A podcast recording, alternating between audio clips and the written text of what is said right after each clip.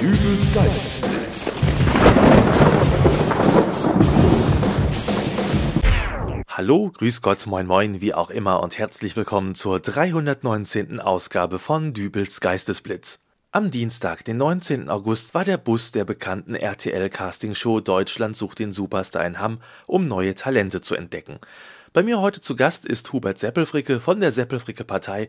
Guten Tag, Herr Seppelfricke. Guten Tag. Herr Seppelfricke, Deutschland sucht den Superstar oder auch ganz allgemein Castingshows stehen ja doch durchaus in der Kritik, als dass jungen Menschen vor einem Millionenpublikum vorgegaukelt wird, dass sie reich und berühmt werden können, wohingegen man sich aber doch eher über sie lustig macht, weil sie eben doch nur mäßig singen und eben auch kein Instrument spielen können.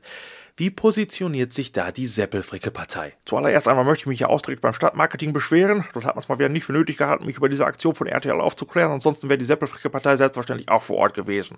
Abgesehen davon ist gar nichts dagegen einzuwenden, wenn junge Menschen musizieren. Das kenne ich aus meiner eigenen Jugend auch so. Da war das üblich, dass man zum Heiligabend mindestens fünf Stücke auf der Blockflöte vortragen konnte, sonst war die Oma beleidigt und hat die teuren Geschenke wieder mitgenommen. Blockflöte ist heutzutage eher unmodern. Die jungen Leute wollen lieber E-Gitarre spielen, kriegen das war bei den Eltern durchgesetzt, dann kommen da so lasche Kompromisse wie elektrische Blockflöte bei rum.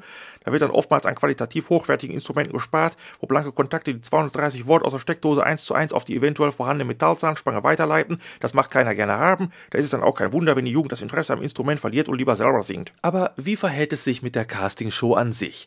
Deutschland sucht den Superstar ist ja doch eine der ersten bekannteren Castingshows, die es gab.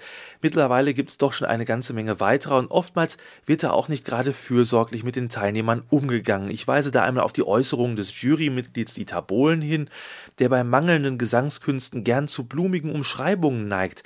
Diese Art der in den Castingshows gezeigten Behandlung hat die Auswirkungen auf unser soziales Miteinander? Die Problematik besteht darin, dass die Show nicht für den Teilnehmer produziert wird, um sie zu Superstars zu machen, sondern um den Zuschauer zu unterhalten. Der Zuschauer ist aber schnell gelangweilt und will daher was Neues sehen und das muss von Staffel zu Staffel eben spektakulärer werden. Und da gebe ich Ihnen recht, das färbt auf die Menschen ab. Ich habe das letzte Woche erst wieder erlebt im Baumarkt, da gab es Bügelbretter im Angebot. Da habe ich mir gedacht, da fährst du hin, deine Frau hat nächste Woche Geburtstag, so ein neues Bügelbrett, da hast du sicher Spaß dran. Äh, da hatte ich aber noch parteiinterne Angelegenheiten zu klären. Ergo, ich kam zu spät zum Baumarkt, es war noch ein Bügelbrett da, gleichzeitig aber noch ein weiterer Interessent. Oha. Dann habe ich erstmal noch einen Verkäufer gerufen und ihm gesagt, das soll ein Geschenk werden und dass mir somit das Bügelbrett zustehen würde. Da holt dieser andere Kunde sein Smartphone aus der Tasche, lässt da drauf die Titelmusik von Forrest Gump spielen und erzählt von seiner Mutter, die im Sterben liegt, weil sie wohl irgendeinen fiesen Nagelpilz hätte und sich doch nicht sehnlicher wünschen würde als ein neues Bügelbrett. Ich sag zum Verkäufer, dass das doch ganz offensichtlich wäre, dass der Kerl sich das alles nur ausgedacht hat. Der drückte auf so einen Buzzer an der Wand. Einen Buzzer? Ja, das war dann wohl die Abteilung für Türklingern. Jedenfalls sagt er, todkranke Mutter steht Geburtstagsgeschenk und ich wäre raus. Rundum hat sich mittlerweile eine Menschentraube gebildet, alles ist Klatschen, während der Kasper mit dem 10 Euro Bügelbrett durch die Kasse ist.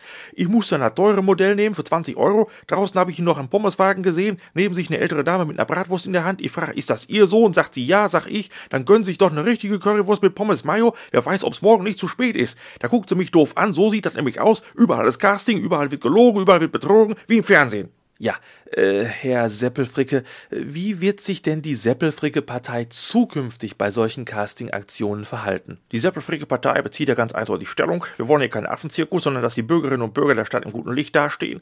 Es kann nicht sein, dass der Deutsche sich am Samstagabend bei Bier und Nüsschen vor dem Fernseher fläzt und sich dann darüber kaputtlacht, wie blöde diese Casting-Teilnehmer alle sind. Deswegen wird die Seppelfricke-Partei künftig einen Parteistand direkt vor den Eingang der Casting-Anmeldung stellen und nicht senderfähige Kandidaten nach Hause schicken.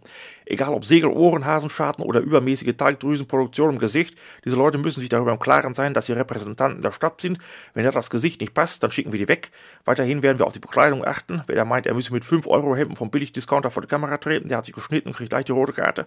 Außerdem achten wir auf manierliches Verhalten. Sprachliches Fehlverhalten wird nicht geduldet und so Ticks wie das unkontrollierte Reinigen des Naseninnenraums mit dem Zeigefinger ist auch viel am Platze. Das ist dann aber doch schon eine ziemliche Messlatte, die da gelegt wird. Was geschieht denn, wenn diese Anforderungen so hoch sind, dass es letztendlich kein Kandidat mehr zum eigentlichen Casting des Senders schafft? Oder gehen Sie dann selber dahin, Herr Seppelfricke? Nein, das geht natürlich nicht. Es gibt dort eine Altersgrenze vor 30 Jahren.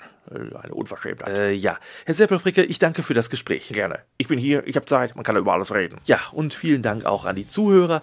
Bis zur nächsten Ausgabe von Dübels Geistesblitz. Alles Gute, euer Dübel und tschüss.